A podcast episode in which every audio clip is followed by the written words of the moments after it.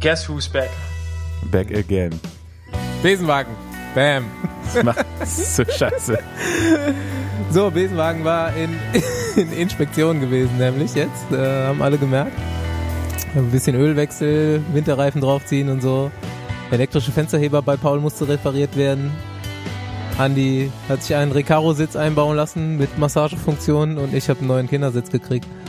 Und jetzt sind wir, Andi und ich, auf dem Weg nach Berlin zu einem Doppeldate mit Paul und Roger Kluge. Die zwei äh, stehen aber gerade noch bei Paul vor der Tür. Paul, sag mal in ganz der Kürze, was da los ist. Ähm, ich wollte Gassi gehen und beim Türzuschlagen ist mir aufgefallen, dass ich keinen Schlüssel habe. Ja, ähm, da stand ich ohne Schlüssel vor der Tür und äh, dann habe ich versucht, meine Familie zu erreichen, also alle meine Familienangehörigen hier in der Umgebung. äh, hat sich herausgestellt, dass keiner da ist, außer mein Bruder, mein kleiner Bruder, der aber eine einstündige Wellnesskur im Bad vollzogen hat und dadurch nicht erreichbar war. Ja, und dann hat es Ja. halt zwei Stunden gedauert, bis er sich dann hierher bewegen konnte, um mir den Ersatzschlüssel zu bringen. Das war interessant und kalt. Erfrischend, bestimmt. Hat sich dein Bruder einfach schön auf den Sonntagabend unter der Dusche gefreut und konnte dann nochmal los und Naja, er ist Crossrennen gefahren, äh, Landesmeisterschaften und dann hat er sich halt in der, in Dusche gut gehen lassen für eine Weile. M Mutter wird sich freuen auf die, auf die Rechnung. Ja, was so passiert, Fossi? Du warst letzte Woche in äh, Frankfurt, in Frankfurt. Und zwar ich, im ne? richtigen Frankfurt, nicht in Frankfurt oder.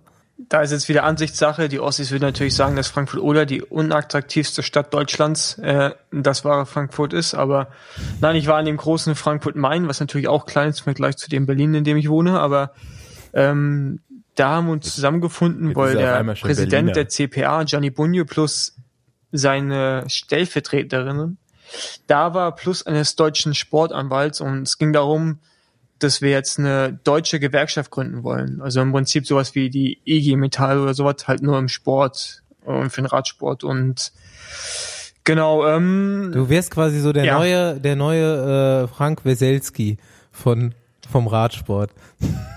von der Ich weiß- IGF. Wer, wer Ich kennt weiß nicht, die von noch? wem du redest. Unsere, unsere äh, Dauerzuhörer haben das Thema CPA ja schon so ein bisschen verfolgt. Ne? Ähm, da gibt's so die eine oder andere Unstimmigkeit und ähm, jetzt scheint sich Deutschland doch dazu durchzuringen, wirklich ihre eigene ähm, Gewerkschaft zu gründen, dass man demnächst auch mal richtig wählen darf. Ja, das ist halt alles nicht so einfach, das ganze Thema, sowohl Verein und eigentlich wollen die Österreicher auch mitmachen und die Luxemburger, dann ist es wieder schwierig, ähm, mit wie man den Verein gründet, wie die äh, ja, Finanzierung stattfindet und wie die Gelder dann ähm, dementsprechend irgendwie ja, zu uns kommen, um das Ding am Laufen zu halten. Also es ist nicht ganz so einfach, wie man sich vielleicht vorstellt, aber wir werden es wohl jetzt machen, so wie es aussieht. Ähm, André Greipel, John Degenkolb, Walscheid und Mario Vogt waren da, inklusive mir. Und ähm, ja, wir werden jetzt sieben Gründungsmitglieder zusammensuchen.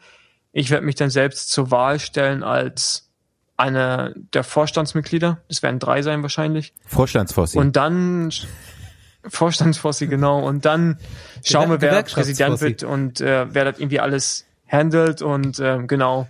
Ist auf jeden Fall ganz cool. Wir fangen jetzt erstmal an und dann gucken wir, wo die Reise hingeht. Aber ähm, wird wahrscheinlich noch ein bisschen dauern. Aber wir hoffen, dass wir zum 1. Mai, also quasi zum Rennen in Frankfurt, das Ding unter Dach und Fach haben und dann, ja, das ist so ein Thema, ne? ja, Aber als Fahrergewerkschaft kümmert ihr euch dann auch um die wichtigen Themen, so wie die UCI quasi, ne? Die hat da jetzt eine neue oder ihre Regel nochmal aktualisiert. Die Socken dürfen jetzt nicht Vereine mehr. hat jetzt auch so wirklich lang sein. ähm, äh, unter, unter Strafe gestellt. Das war ja wohl das Thema in den letzten Wochen. Es, man muss dazu sagen, es ist eine ja gut, der, aber das war ja, das, das war vorher schon, ne? ja, Es ist eine der weiß, ersten aber- Regeln, die mal äh, relativ zum Fahrer gesetzt werden. Das ist richtig fortschrittlich für die UCI. Nicht eine absolute Regel, sondern der, die Größe des Fahrers bestimmt auch die Sockenlänge quasi. Na gut, das gibt's beim Zeitfahren aber auch schon, ne? Dass die Größe des Fahrers bestimmt, wie du aufs Rad sitzen darfst. Naja, es gibt immer noch diese 5 Zentimeter Nachsitzregel und so. Nee, das stimmt nicht. Du darfst bis null sitzen. Im Zeitfahren, aber nicht im äh, Straßenrennen. Doch, im Straßenrennen auch. Ich saß auf dreieinhalb. Darfst du auch, darfst bis null sitzen. Müssen halt gewisse Dinge eingegrenzt werden, aber ich bin mir ziemlich sicher, dass du bis null sitzen darfst. Ja, die Regel ist, dass du fünf ist die ursprüngliche Regel und darunter steht farblich abgehoben, wenn der Fahrer morphologische ähm, Ungereimtheiten hat, kann er die beim Wettkampfausschuss anmelden und der kann darüber entscheiden, ob du die Regeln missachten kannst. Bei dir sind natürlich äh, morphologisch ist da einiges im Argen, aber äh, Der Staufi ist gerade übrigens eingeschlafen, als du angefangen hast, diese Wörter zu sagen, die ich gar nicht aussprechen kann. Mo was? Morphologisch? Mormonen, das sind die äh, John Travolta. Und Mormon. So. Bei null Zentimeter war ich raus. Du musst schon einiges an äh, Rolle fahren, bis da. ja, aber äh, die Regel auf gibt's ja tatsächlich schon länger.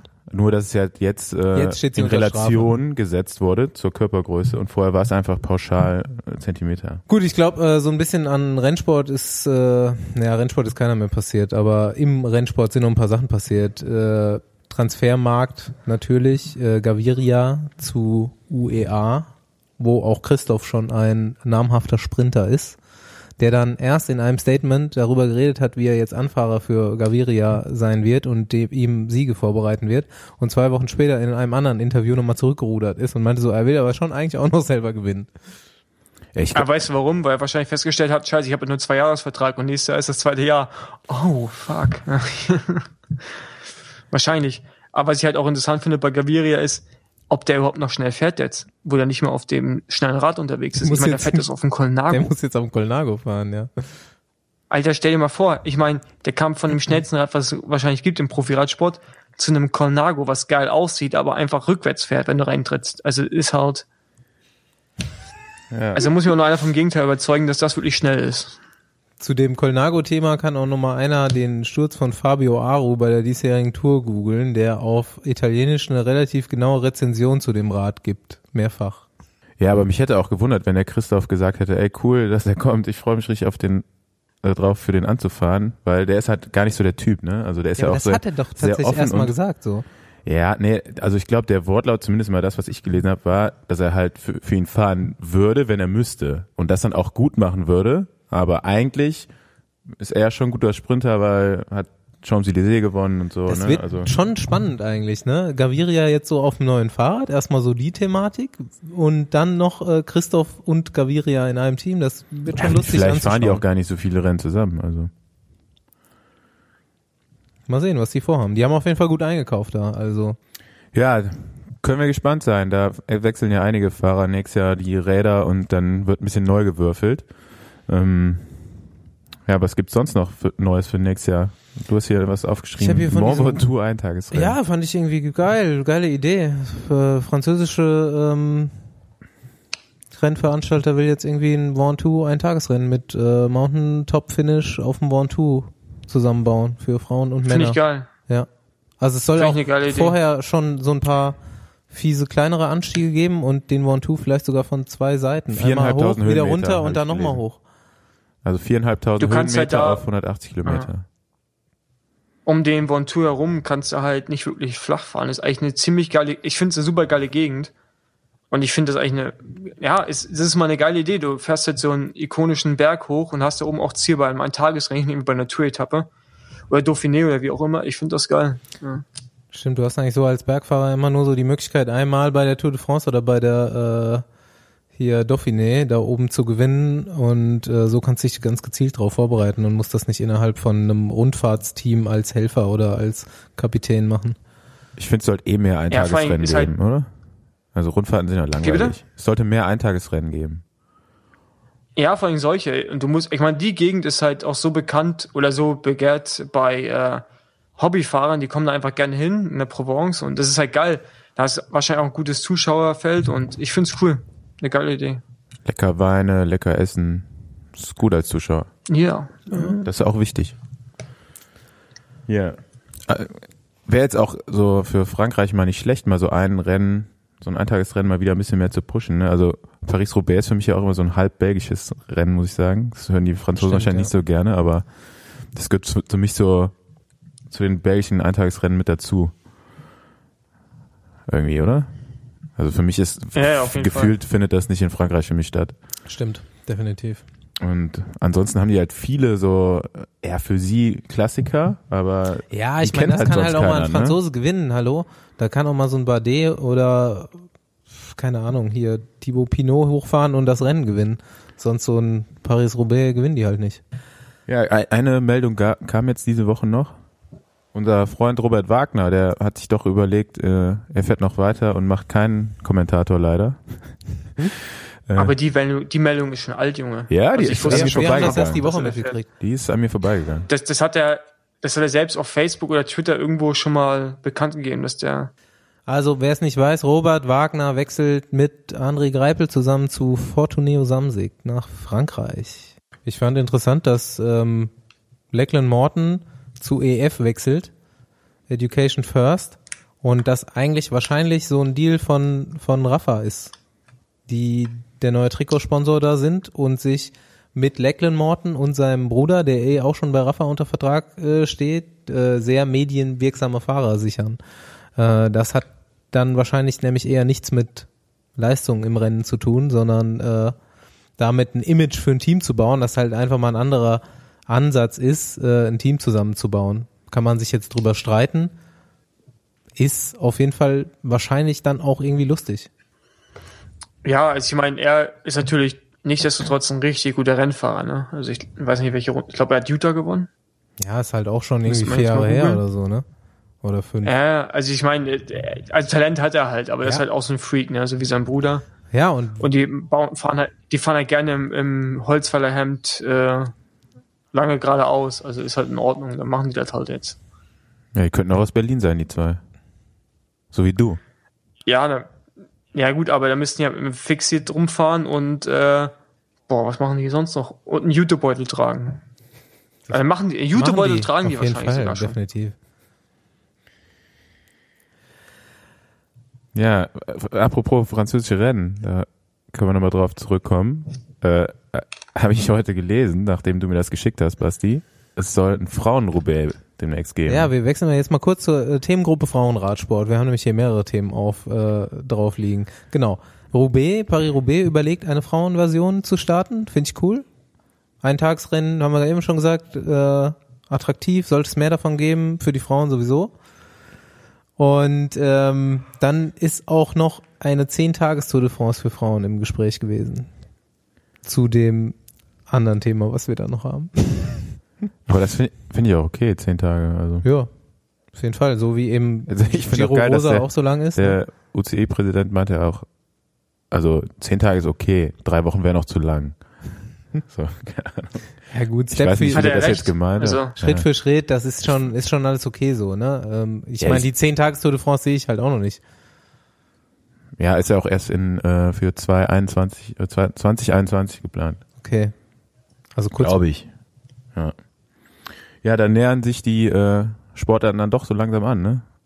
Ja, jetzt haben wir ein richtig spannendes, kritisches Thema hier, wo wir die, äh, die Beteiligten auch noch persönlich kennen teilweise. Ja, gerade heiß diskutiertes Thema ist ja, ähm, dass in einem Frauenteam äh, es wohl zu ein bisschen kontroversen Aussagen vom Teammanager kam.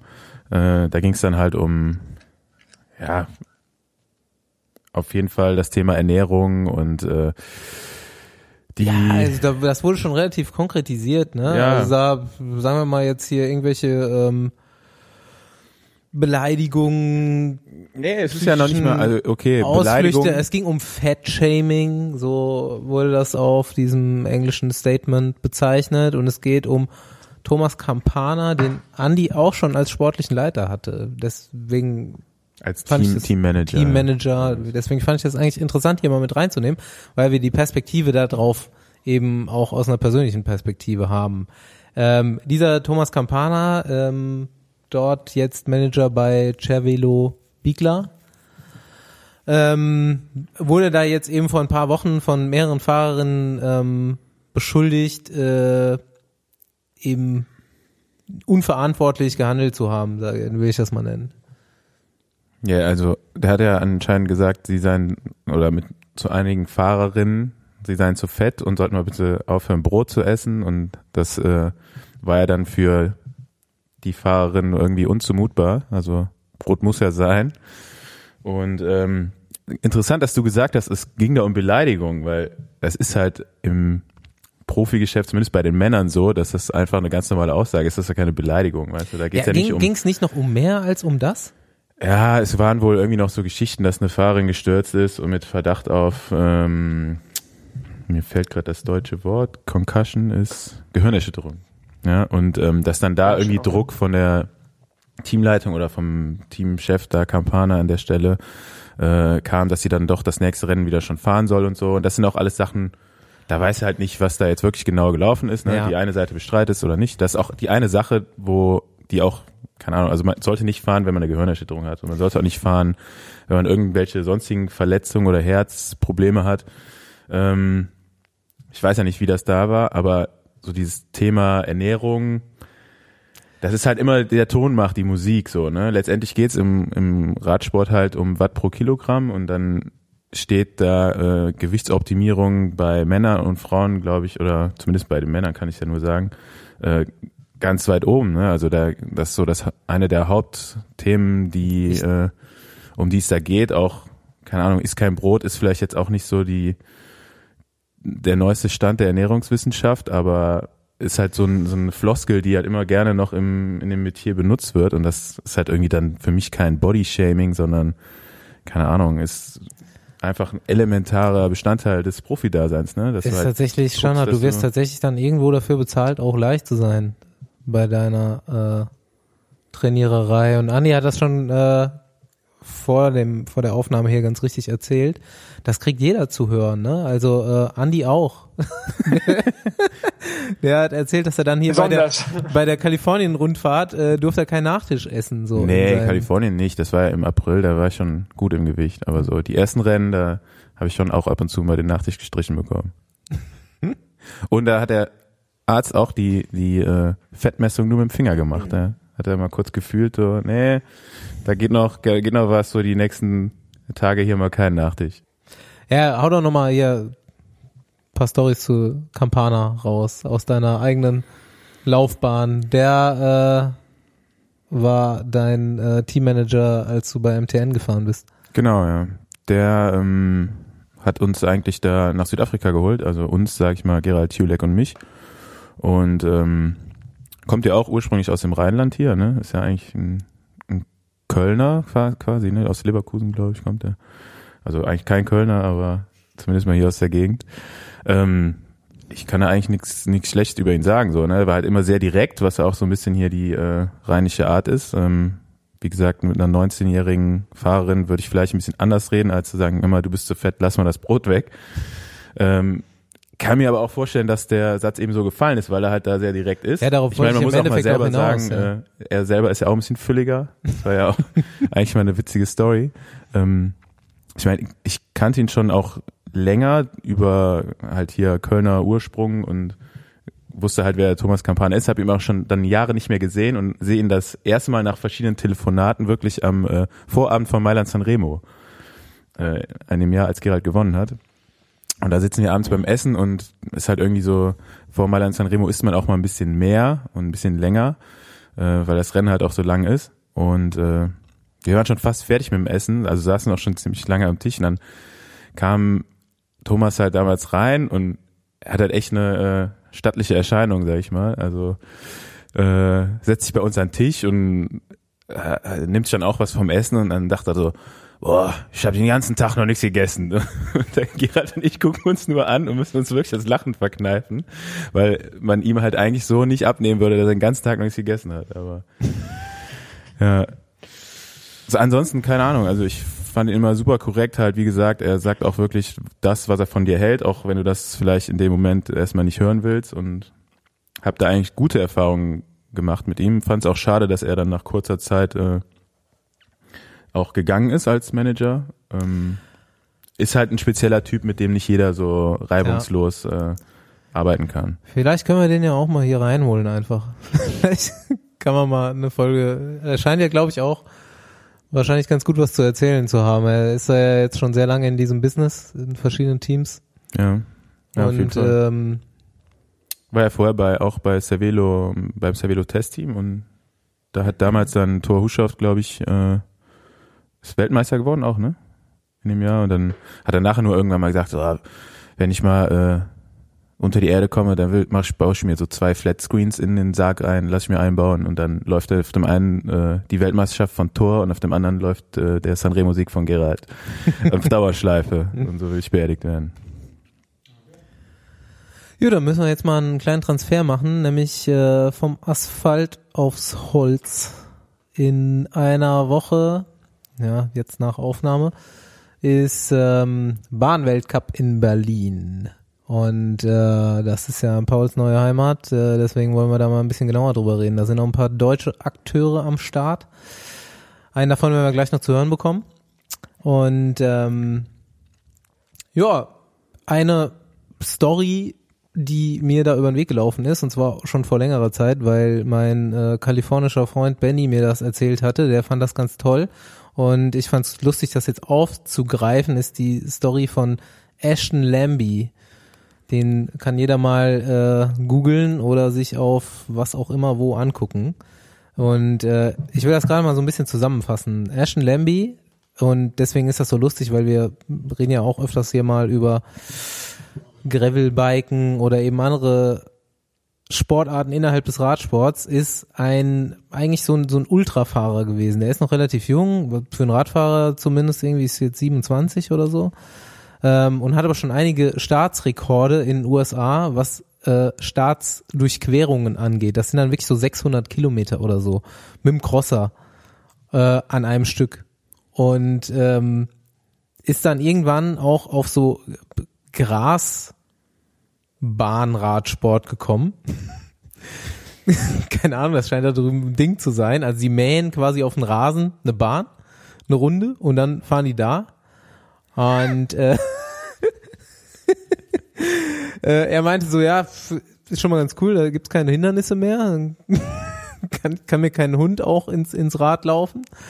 Und ähm, dann hat er irgendwie in diesem Interview, man kann das vielleicht mal irgendwie auf die Besenwagen-Seite stellen, weil das Interview ist echt witzig, sagt er so, er hat seine Frau zu, zu der Flöten-Convention gefahren nach San Diego und hatte dann irgendwie nichts mehr zu tun und da war eine Bahn und dann ist er mal auf die Bahn gegangen.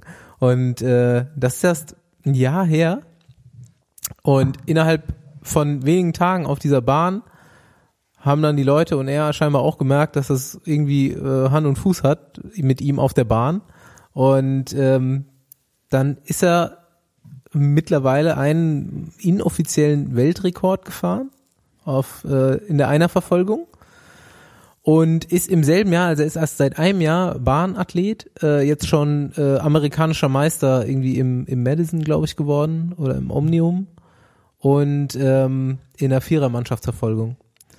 Und der wird auch in Berlin am Start sein nächste Woche. Kann jeder mal gucken. Der ist auch relativ leicht zu erkennen, weil er einen äh, ziemlich massiven roten Schnörres hat. Trotzdem wahrscheinlich äh, Andi meint schon, äh, ist wegen dem Schnörres der Weltrekord nicht gültig. Ja, ich weiß tatsächlich nicht, warum der äh, nicht gültig ist. Also Ich glaube, der ist in der Höhe Ich glaube, gemacht weil, worden, oder?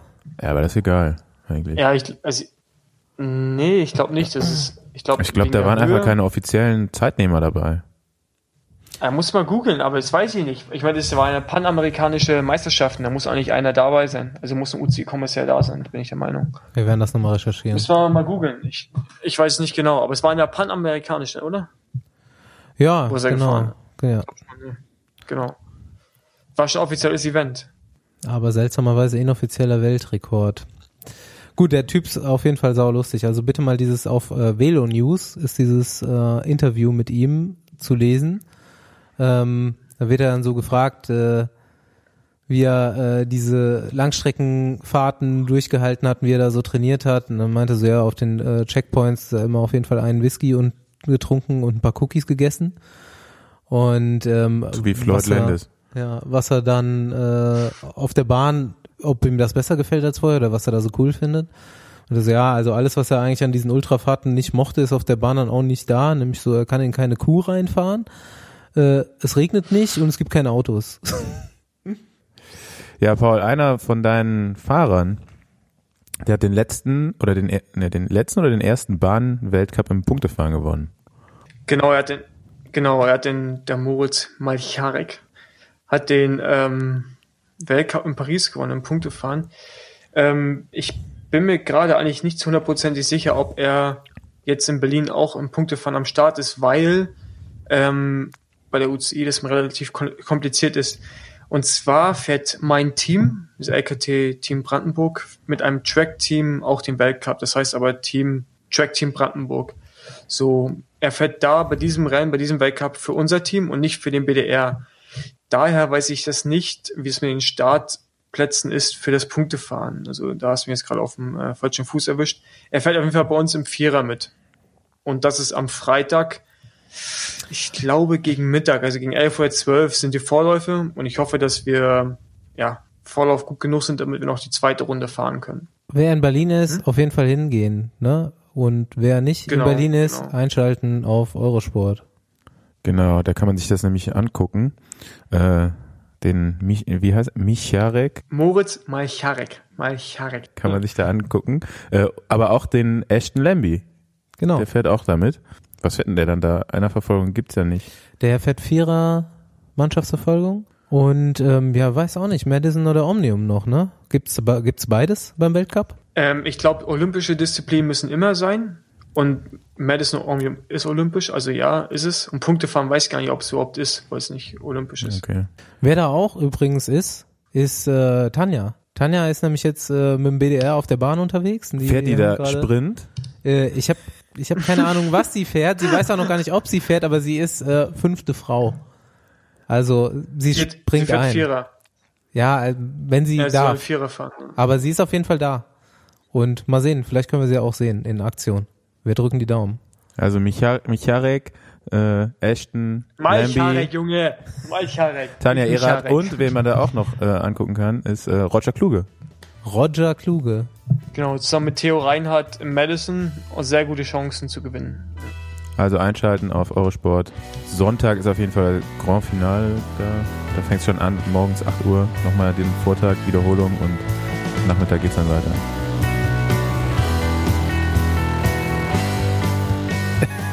Gut, dann ähm, lass uns doch mal kurz vorstellen. Ich bin Bastian Marx. Paul Voss. Und ich bin der Andi Stauf. Und das ist der Roger Kluge. Jawohl, ja. Servus. Roger Kluge. Wer es noch nicht weiß, wer es ist, äh, Paul hat hier so ein paar Fakten zusammengetragen. Äh, die rattern wir jetzt mal ganz kurz zusammen durch und Roger aber, sagt immer kurz was dazu. Das Wichtigste bitte nicht vergessen, das steht ganz oben. Ja, natürlich. Ja, das, was der Boogie immer abschreitet. Ja. 1985 als stolzer Ossi geboren. Und 86. Direkt falsch. Du bist echt 86. Ja, wir sind gleicher Jahrgang. Scheiße, noch fängt, falsch. fängt ja gut an. Habe ich schon mal falsch Research gemacht, obwohl wir eigentlich äh, immer zusammen Radrennen gefahren sind. Oh, ja. Das ist ganz schlimm. Ne?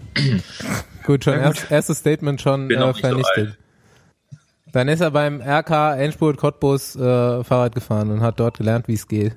Vorwiegend auf der Bahn. Das stimmt soweit? Ja, ich will jetzt nicht Krümel kacken, aber beim BSG Stahl, also Hüttenstadt habe ich angefangen. Und dann bin ich zum RK Endspurt und nach Cottbus gegangen. BSG, BSG. Ich finde ja. das, ich finde das immer Wahnsinn, wie, äh, wie einfallsreich die äh, Namen sind, ne, der ostdeutschen Rad, Radsportvereine. Ja, bei wem hast du angefangen, Andi? Beim RC Günther. das ist viel besser. Ist das ein Ort oder was ist das? Günther? Nee, der, der Gründer hieß einfach Günther. Der hat den Verein nach sich benannt. Sehr gut. So, 1992, der stolzer Silbermedaillengewinner äh, der Spartakiade auf der Blockflöte.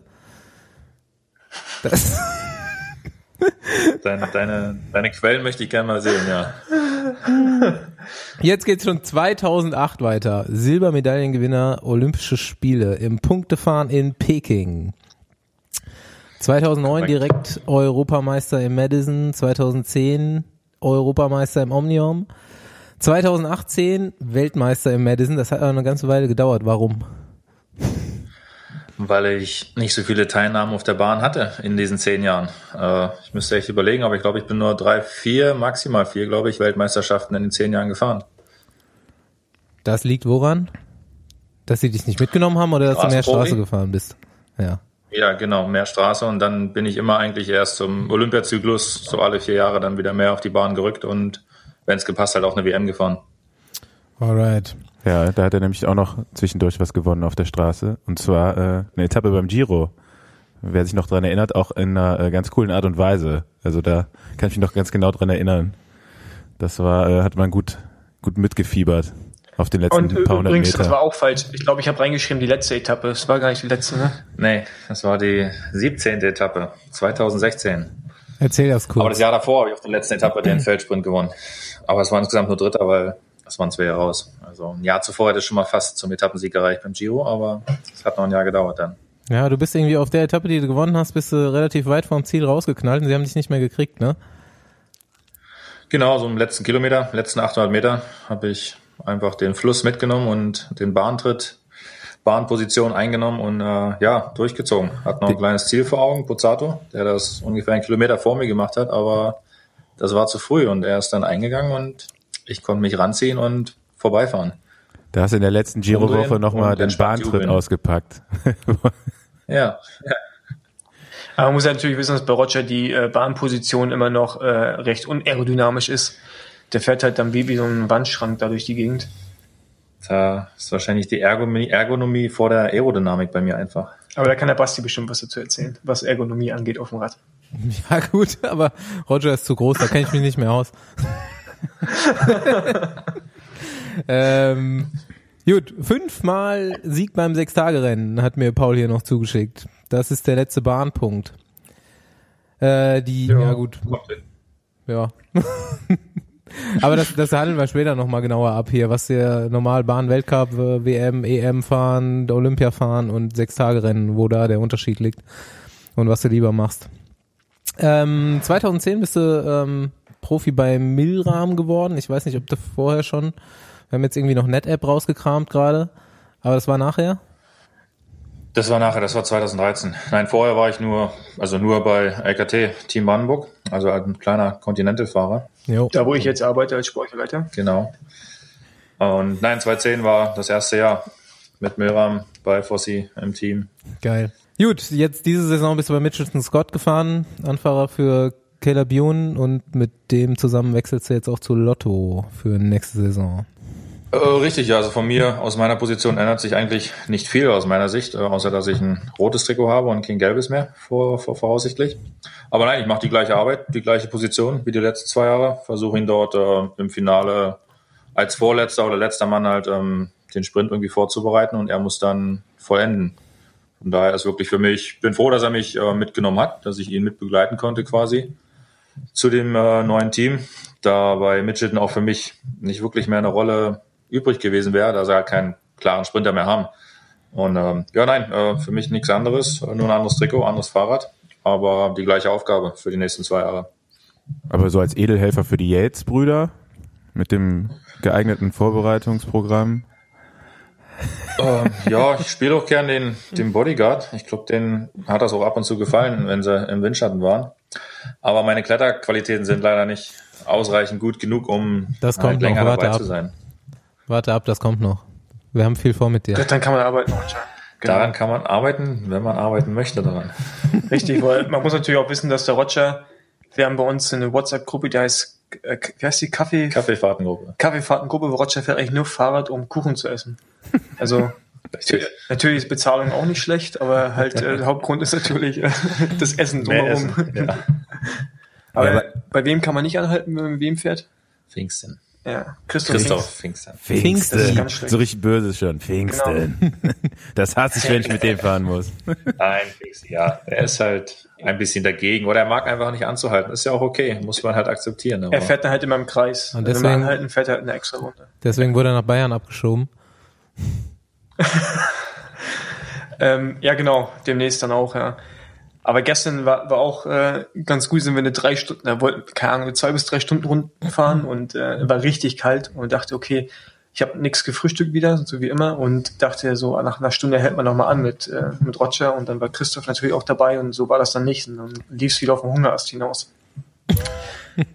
Ja, Roger, eigentlich hatten wir nämlich mit dir vor, wir haben äh, vor kurzem schon mal so über British Cycling geredet und so, dass sie jetzt ähm, ziemlich viele Bahnfahrer schon zu Tour de France-Siegern gemacht haben. Und wir hatten das ja jetzt auch mit dir vor, so Besenwagen-Program. Und ähm, Roger Klug, dachte mir so, bester, erfolgreichster deutscher Bahnfahrer. da ist Potenzial da, weißt du, Toursieg 2023 oder so ungefähr. Und ähm, das ist natürlich auf verschiedenen Pfeilern gebaut, ja. Also ich habe dann schon mal so Ernährungsberatung mit reingeschmissen, da würde ich Maurice Ballerstedt mit ins Boot holen. Ähm, der kennt sich nämlich aus mit äh, Kraftzuwachs äh, bei niedrigem Gewicht. Ja, Bei mir müsste es aber nur andersrum sein, glaube ich. Ja, ja, also so be- beide Richtungen eben. Ja. Ah, fünf Jahresplan klingt gut, aber wenn ich richtig rechne, bin ich dann schon 37. Das Ja perfekt, perfektes Rundfahrrad, da hast du Erfahrung, den Motor. Aber ist doch schon komisch, oder? Dass so viele Briten, also dann letztendlich, wie viele waren es mittlerweile? Drei. Drei. Na ja, klar. Yatesy, Wiggins und Jarrett. Ja, das Also- ist halt schon krass. Also, das sind relativ viele Grand Tour. Ach, der Yates ist auch mal Bahn Yatesy ist ein bisschen gefahren. aus der Reihe. Der Yates war Weltmeister Ein Punkte fahren. im Punktefahren. Das ist eigentlich erstaunlicher als der Toursieg von ihm. Ja. Äh, Toursieg, World-Sieg. World, ja. Aber ja, die, die, die, die Statistik spricht trotzdem für Bahnfahrer, in Großbritannien zumindest. Ja, lass dir das mal Also- durch den Kopf gehen so jetzt. Also, Vielleicht sollte ja ein, ein Schachmann oder ein Buchmann mal auf die Bahn kommen für ein, zwei Jahre. Ich glaube, dann, an, ich glaub, andersrum funktioniert das nicht. Die müssen das Training machen, dass sie irgendwie Der Buchmann erst auf die Bahn, von der Straße auf die Bahn, dann wieder zurück. ich glaube auch, du musst dieses Also ist er Bahnfahrergehen haben. vorhabt, die Idee, aber ich glaube, daraus wird nichts. Weil 10 Kilo oder so, die ich verlieren müsste, das ist extrem schwer. da bist du aber, da bist du aber auch schon äh, sehr großzügig mit dir. 10 Kilo nur. Also da bist du ja trotzdem noch erst bei. oh, 180. 75. Genau, da bist du unter, da bist du unter 80. Ja. Ja, come on, ey, für so einen Tour de France-Sieg, da kann man mal jetzt irgendwie drei Jahre keinen Kuchen essen. Muss ja auch nur einmal die Tour gewinnen. Reicht ja. Einmal, Wiggins, so. Ja, Also der Wiggins hat bestimmt auch Das ist 10 echt ein Kilo harter Weg. abgenommen. was der seine Wandlung als Bahnfahrer, Bahn-Olympiasieger zum Toursieger, ja, das war, wie viele Jahre waren da dazwischen? Vier. Nee, nee, weniger. Na doch, von 08 zu 12 oder 12 hat er gewonnen. Ja gut, aber 12 gewinnt der. Aber 11 hätte er schon gewonnen Der gewinnt doch 16 nochmal eine Medaille, oder? Ja gut, der ist ja auch 16 wieder er- fett geworden danach. Das, ja, dann ist er wieder zurück auf die Bahn gekommen. das Ding ist ja, der ist ja Aber wieder richtig damals fett geworden. äh, Das, das äh, steht dir ja auch frei. Du musst ja nur einmal dünn sein.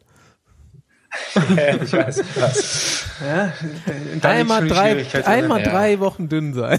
einmal drei Wochen Lauch. Also wenn ich die, wenn ich die professionelle Betreuung kriege, können wir das Projekt gerne mal angehen. Ja, es ist schon gestartet, du kannst äh, gar nicht mehr raus eigentlich. Ach so, Der, der Plan steht quasi schon. Der Basti hat den schon ausge, ausgearbeitet. cool. Ich bin gespannt. Und du darfst dann nur noch mit Christoph Pfingsten trainieren, packen wir damit der 20, Kuchen schon mal 20 gestrichen wird. Ja, aber Christoph Pfingsten kommt mit ins Programm rein, auf jeden Fall.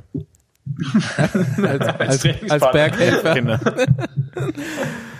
Okay, ähm, ja, was ich vorhin schon gesagt habe, ähm, Bahn, sechs Tage Rennen, so so ein bisschen hier diese zwei Welten. Versuch das mal unserem geneigten Zuhörer zu erklären. Einmal, was ist der Unterschied? Zweitens, was machst du lieber? Na, ähm, lieber, was mache ich lieber? Sechs Tage Rennen macht immer ein bisschen Spaß natürlich, ähm, weil ja, man hat einfach mehrere, mehrere Rennen, wo man gewinnen kann. Sag ich mal, wenn man jetzt zum Weltcup oder Olympia fährt, gibt's halt nur das eine Rennen. Von daher ist sechs Tage Rennen immer vergleichbar mit den Für- Nachdruckkriterien vom Straßenfahrer, die dort ackern und dann äh, bei den Nachdruckkriterien ein bisschen Spaß haben und auch ein bisschen Startgeld natürlich kriegen. Ähm, das gleiche gibt's beim sechs Tage Rennen auch. Ähm, dennoch ist es dann wieder im Vergleich zu den Kriterien äh, wirklich äh, harter Sport. Und ähm, jetzt Gent war wirklich alles andere als easy. Wenn du jeden Tag da 100 Kilometer und mehr fährst auf einer 166 Meter Bahn, da spulst du ein paar Runden ab auf alle Fälle. Und ähm, ja, Weltcups und WM Olympia ist dann, da kommt man natürlich ein bisschen rum um die Welt. Das ist auch mal das Schöne. Äh, Reisen und Speisen mit dem WDR. Man sieht ein bisschen was von der Welt und hat halt zwischen den Bahn-Trainingstagen äh, auch durchaus mal Zeit, ähm, in die Stadt zu fahren und ein bisschen Sightseeing zu machen, was halt als Straßenfahrer komplett eigentlich flach fällt, wenn man, egal ob ich jetzt in China Rundfahrt fahre oder in Australien, da ist eigentlich nicht viel Zeit, um sich noch irgendwas anzugucken. Also von daher bin ich immer wieder gerne zurück auf der Bahn und ja, würde die sechs Tage bevorziehen im Winter. Es ist Indoor, es ist warm, es ist trocken. Man muss nicht draußen trainieren in der Kälte und sich schinden. Und das Äh, ist geile Stimmung. dann ganz easy beim sechs Tage Rennen. Aber wenn man halt um die Welt reist, Weltcups, dann äh, kommt man halt rum, man sieht was und ist eigentlich ganz nett, ja. Hört sich doch gar nicht so Sind die- schlecht an. Ne? Ich versuche das mal ganz kurz ähm, für die Zuhörer zu erklären, die eigentlich gar nicht wissen, was ein Sechstagerennen oder was dann der Unterschied ist. Ähm, Sechs-Tage-Rennen ist ein, eigentlich eine Showveranstaltung, ist so ein bisschen wie Mario Party für Radfahrer. Äh, es gibt jeden Abend über sechs Abende verschiedene Minispiele und es gibt Zweierteams. Also Roger fährt mit jemandem zusammen und dann gibt's jeden Abend verschiedene Disziplinen, die entweder nur ein, zwei Runden oder eben 40 Runden, 50 Runden, was auch immer dauern und die Teams sammeln Punkte für die Siege und am Ende dieser Woche hat ein Team gewonnen. Weltcup ähm, ist dann eben, das sind die pff, im Endeffekt olympischen Disziplinen wahrscheinlich, ne? Was, was fährst du, Roger? Ähm, na, aktuell wirklich nur das, das Madison Omnium. Die beiden sind halt äh, meine olympischen Disziplinen. Dann gibt's noch die Vierermannschaft, das äh, ebenfalls olympisch ist.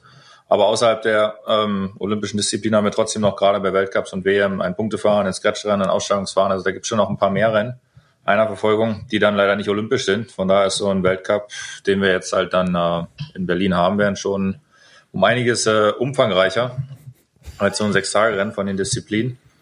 Aber ja, olympisch sind es aktuell für mich äh, Madison und Omnium. Okay. Wie, wie, verteilt, wie verteilen sich die Weltcups übers Jahr? Ist das so eine ganze Saison so von Januar bis Oktober? Eigentlich nicht, ne? Ist so azyklisch nee, das ist zum, eigentlich zum startet ne? parallel, kann man sagen, mit den Crossfahrern. Äh, halbwegs so um Oktober hatten wir jetzt die ersten beiden Weltcups in äh, Paris und Kanada. Dann haben wir jetzt halt ähm, Dezember Berlin und London zwei Wochen später. Und im Januar ist nochmal Hongkong und Neuseeland. Also wir haben sechs Weltcups. Ähm, Im nächsten Jahr ähnlich verteilt. Da werden drei, vier in Übersee sein und zwei, drei halt in, in Europa.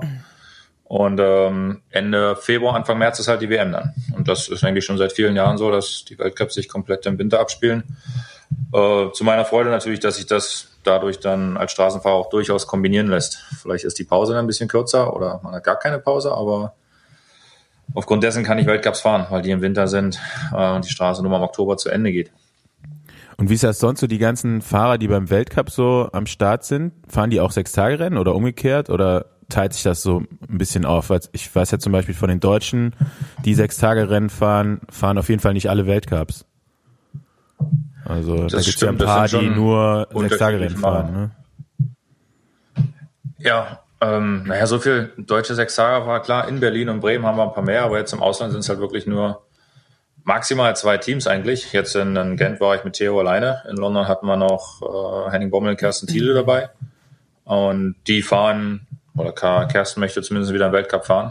Aber Henning ist äh, natürlich auch noch im Weltcup-Programm hier und da mal dabei. Aber sonst gibt's nicht ja, viel mehr, auch andersrum, die dann sechs Tage Rennen äh, Weltcup fahren.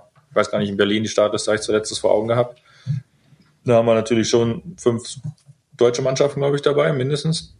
Unter anderem dann noch Moritz Malcharek, der jetzt schon einen starken Weltcup hatte. Und, äh, ja, aber das ist jetzt, Moritz, genau, das ist derjenige, der bei uns, fährt auch bei uns bei LKT, da hat er den ersten Weltcup gewonnen im Punktefahren. Der darf zu dem Zeitpunkt mit dem BDR auf Speise und reisen nach China zum Weltcup. Also darf er Berlin nicht fahren. Oder ah. kann Berlin nicht fahren, leider. Das ist schon natürlich hart. Ich hätte ihn gedacht, gelesen zu haben auf der Startliste. Ja, ja, nee, aber es wurde jetzt entschieden, dass er ah, China fahren Das ist schade für ihn. Ja. Also auf der einen Seite gut, weil, wie gesagt, er hat einen guten Weltcup schon und kann sich dort ein weiteres Mal nochmal beweisen und sich wirklich ähm, ja, für die WM empfehlen, dass er dort äh, oder auch Richtung Olympia kann er sich definitiv oder kann er definitiv auf sich aufmerksam machen. Ähm, das da muss man halt mal einen sauren Apfel beißen, äh, dafür dann nicht in Berlin zu fahren, aber ist halt für ihn jetzt wirklich die Chance, da oben anzuklopfen und mir durchaus das Leben schwer zu machen noch. Wie sind denn überhaupt so die Aussichten Richtung Olympia? Ich meine, gibt jetzt neue Regeln, ne? Glaube ich. Ist ja, das Madison ist ja jetzt ähm, olympisch, war es ja vorher nicht. Und äh, du bist ja mit Theo Weltmeister. Aber gleichzeitig habt ihr, glaube ich, auch noch fünf Startplätze, oder? Für die Ausdauerdisziplin oder sechs, je nachdem, ne? Erklär Ach, das mal ganz kurz, vielleicht. Mhm. Nimm erstmal einen Schluck Wasser und dann erklärst du ja, gleich mal. Dauert ein bisschen, weil das ganze Regulariensystem ist ein bisschen kompliziert. Nein, ich versuche es simpel zu halten. Es sind acht, ähm, nur noch, jetzt muss ich kurz überlegen, acht, acht Startplätze im Ausdauerbereich, wo wir in, äh, in Rio noch neun hatten, äh, im Bahn-Männerbereich, nicht im Ausdauerbereich, im Bahn-Männerbereich. Das heißt, die acht Plätze muss sich der Sprint-Bundestrainer und der Ausdauerbundestrainer aufteilen. Der Sprint-Bundestrainer möchte natürlich drei für den Teamsprint, wenn es geht, noch einen Ersatzmann mitnehmen, also vier. Und der Verfolgertrainer, Ausdauertrainer möchte natürlich auch am liebsten vier plus in Rio waren es dann auch noch ein Ersatzmann, also auch fünf plus mich als Einzelstarter für ein Omnium mitnehmen. Das halt insgesamt sechs plus vier macht zehn. In Rio hatten wir noch neun, das heißt, man konnte dort noch einen, einen P-Akkreditierten äh, in, in Rio melden, der halt dann reinkommt, wenn einer krank ist. Oder wir hatten halt die Variante, dass Maximilian Levi als Straßenfahrer gestartet ist. Ein paar, paar Türen gibt's schon noch, äh, die man irgendwo öffnen kann, um von hinten rum wieder einen mehr zu haben. Jetzt generell für Tokio haben wir halt einfach einen Platz weniger. Und das ist dann äh, mit Madison einen Wettkampf mehr, äh, wo man wieder einen Mann mehr bräuchte. Aber der kommt in dem Fall, äh, wenn es Theo ist, aus dem Vierer. Aber ja, wir haben nur acht Startplätze offiziell mit den P-akkreditierten neun. Und es kann schon sein, dass wieder irgendeine Variante gefunden werden muss, mhm. dass der Bahn Ausdauer und Kurzzeitbereich beide glücklich gemacht werden müssen. Und das, äh, ja gut, das muss der WDR entscheiden oder die Trainer am Ende, wie sie das würfeln. Ist aber ja keine leichte Entscheidung. Und wie sieht's denn bei dir mit Vierer aus? Steht das zur Debatte?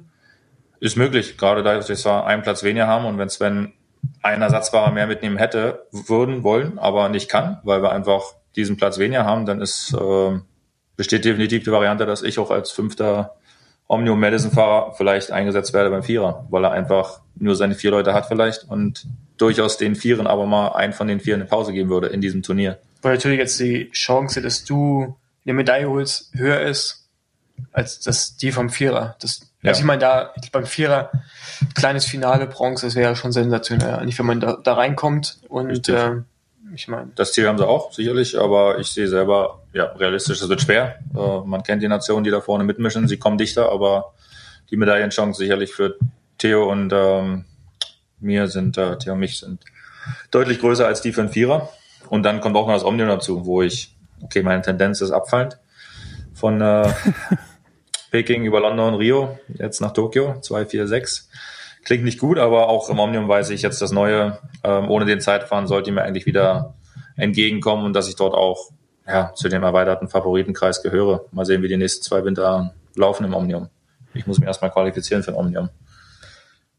Dazu muss man vielleicht nochmal auch erklären, dass ähm, diese Medaillen extrem wichtig sind, um äh, für die Fördergelder, ähm, die dann dem Bund Deutscher Radfahrer zur Verfügung stehen, wovon natürlich auch der Nachwuchs profitiert. Also das ist schon extrem wichtig, dass man da Medaillen holt. Und gerade der Wegfall von Christina Vogel, leider, ja. ist, glaube ich, da schon eine herbe, äh, ein herber Rückschlag, also persönlich als auch sportlich. Ja. Und ähm, das muss man natürlich irgendwie auch wieder auffangen, dass äh, jemand, wo man weiß, die Medaillenchance, sagen wir jetzt bei 70 Prozent im Vergleich zum Vierer, wo du bei 40 oder 30 Prozent bist, natürlich dann schon eine harte Entscheidung. Ne? Ja. ja. Aber ist das für alle Nationen so, dass sie nur noch acht Fahrer haben oder ist es wieder so eine deutsche Entscheidung? Nee, das ist äh, für alle, wenn ich okay. habe da nicht ganz die Nase reingesteckt, aber ich glaube schon, die Nationen, die sich qualifizieren, ähm, die haben halt diese, also je nachdem, wenn der Sprintbereich sich einer anderen Nation nicht qualifiziert, dann glaube ich nicht, dass der Außerbereich acht Fahrer hat. Ich glaube, die haben dann trotzdem nur fünf. Also das wird okay. schon dementsprechend auf die Nationen oder auf die Disziplinen dann innerhalb des Wettkampfes aufgeteilt, dass der Vierer wahrscheinlich halt fünf hat und die Sprinter halt drei, aber alle wollen sie noch und können diesen einen P-Akkreditierten mitnehmen, um halt einen Ersatzfahrer zu haben. Ja. Und Maximilian Levi ist das Straßenrennen in Rio gefahren. Ja, hast du das nicht mitgekriegt? Das nee. war super witzig. Der ja. ist gestartet ja, und ich dachte noch so, Alter, was ist hier los? Und äh, ist dann irgendwie, ich glaube, vom ersten Berg oder so ist er ausgestiegen. Also das Witzige ist, dass äh, ich quasi, dass er quasi meinen Platz bekommen hat. Ich war der erste Ersatzfahrer fürs Straßenrennen. Also wenn er nicht gefahren wäre, dann hätte ich fahren dürfen. Aber vielleicht hatte das der war, BDR da schon die Idee das war, aus das einem, war eine sehr gute Nachricht. Vielleicht hatte der BDR da schon die Idee, aus einem guten Bahnfahrer auch einen guten Straßenfahrer zu machen. Ich denke auch, die hatten eigentlich gedacht, der gewinnt das. Aus dem Sprinter, genau. ja, man muss ja auch mal was Neues ausprobieren. Genau, man, man muss doch mal anfangen. Also die Schnellkraft hat er dann ja schon. Der ist in den ersten ja. Hügel, ist er mit als erster reingefahren, das weiß ich noch. So nach ein paar Kilometern kam schon so eine Welle, da ist Levi vorne reingefahren. Ja. Ich habe dann nach dem Berg gewartet und dann kam er halt schon eine Minute mit, ein bisschen mit Ja, ja, aber wir sind dann direkt zum Bahntraining abgebogen. Ja, wirklich den Start, dann, ich weiß nicht, wann jetzt uhrzeitmäßig, aber ich habe ihn abgefangen. Da sind wir zur Bahn gerollt, weiß ich, zehn Minuten und eine halbe Stunde später ging die Bahnzeit los, Bahntraining. Ja, das erinnert mich dann jetzt schon ein bisschen ja, mehr an Cool Runnings als an irgendwie professionellen ja. Radsport. Ja. Aber lustige Geschichte. Ja, die gleiche Situation kann in Tokio auch wieder kommen. Äh, leider zu den Ungunsten der Straßenfahrer. Äh, wie Paul da gerade schon sagte, es geht letztendlich auf die Medaillenchancen zurück. Äh, und da muss der WDR einfach das ganz klar irgendwie auslegen, wer wo hat die größten Chancen. Und es kann durchaus wieder sein, dass ein ähnliches Szenario eintrifft. Dass die Bahn halt einen Fahrer mehr hat, der dann aber leider als Straßenfahrer gemeldet ist. Ja, für eine gute Story reicht's auf jeden Fall. Also, ähm, wir machen öfter mal mit unseren Gästen so ein Fahrer-Bingo.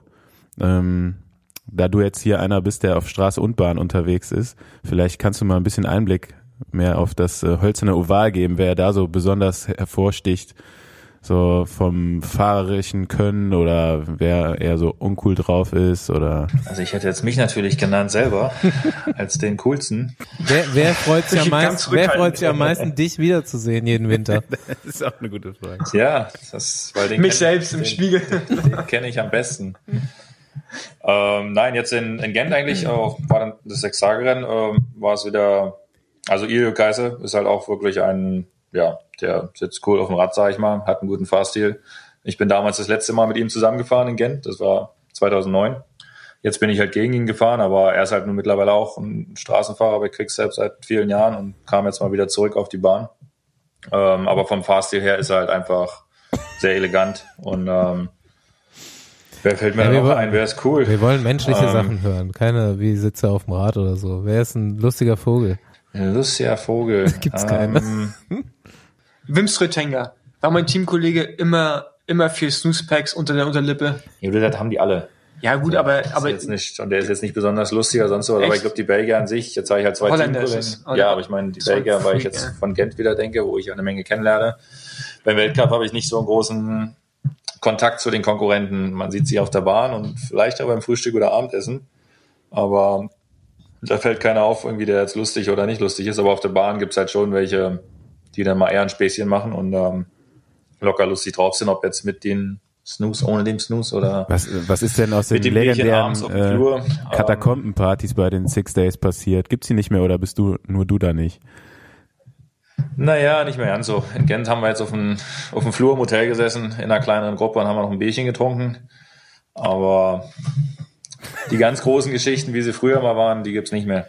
alles Weicheier. Ja. Professionalität, Seriosität. Ey, früher, als ich noch jung war, die Geschichten aus Bremen, wenn ihr gehört habt, wie das erste, was passiert ist, wenn man von der Bahn runter ist, direkt mal runter, erstmal, erstmal ein Bierchen reingezischt, dann mit den ganzen Hostessen rumgemacht. Und dann die Frau saß oben auf der Tribüne, irgend, irgend sowas. War ja früher so, oder? Ja, das war früher so. Ja. Das hört sich eigentlich super an. Aber ist natürlich, ähm, ja. Ich gehe mal noch einen Wein holen. Besser ist das. Die Zeiten haben sich geändert auf alle Fälle. Das ist nicht mehr so. Es wurde ja auch wirklich ähm, durch die neue Madison Group im Sechstagerennen da einiges verändert vom Programm. Viel weniger Rennen, dafür aber irgendwie wird das halt härter gefahren. Es wird, wurde eine, ein Übersetzungslimit reingebracht. Also wir sind da schon ein bisschen eingeschränkter jetzt als damals, aber und es wird auch anders gefahren. Die, die ganzen alten bekannten Hasen aus der großen Sechstare-Zeit halt ähm, Risi etc. Die gibt's nun mal nicht mehr und mit dem Weggang dieser großen Leute hat sich auch einiges verändert vom Fahrstil in dem Rennen. Okay, aber die die Sieger, sag ich mal, die stehen ja vorher schon schon fest oder wie kommt das dann, dass das Rennen trotzdem so hart? Nicht, natürlich, Natürlich nicht. nicht. Wie gesagt, es wurde echt hart gefahren und ich kann definitiv bestätigen, dass nicht vor dem Rennen der Sieger feststand von, äh, von, von Belgien oder von Bremen oder von Berlin oder von London oder wo auch immer sechs Tage Rennen heutzutage gefahren Okay. wird. Ähm, das ergibt sich sicherlich so aus den sechs Tagen Rennen heraus, aber wir fahren da schon geradeaus. Also egal, was gesagt wird, ob es so aussieht oder nicht, wenn du keine Form hast und du sollst gewinnen, dann kannst du auch nicht gewinnen. Du musst ja schon gut drauf sein und treten können. Was habt ihr da für Übersetzungsbeschränkungen jetzt? Äh, das habe ich noch nie gehört. Ähm, wir dürfen in Berlin und in London war es so, in Berlin wird es halt auch so sein, eine maximale Übersetzung von 52,15 fahren, was ähm, für uns Männerfahrer beim äh, bei der WM fahre ich 53,14.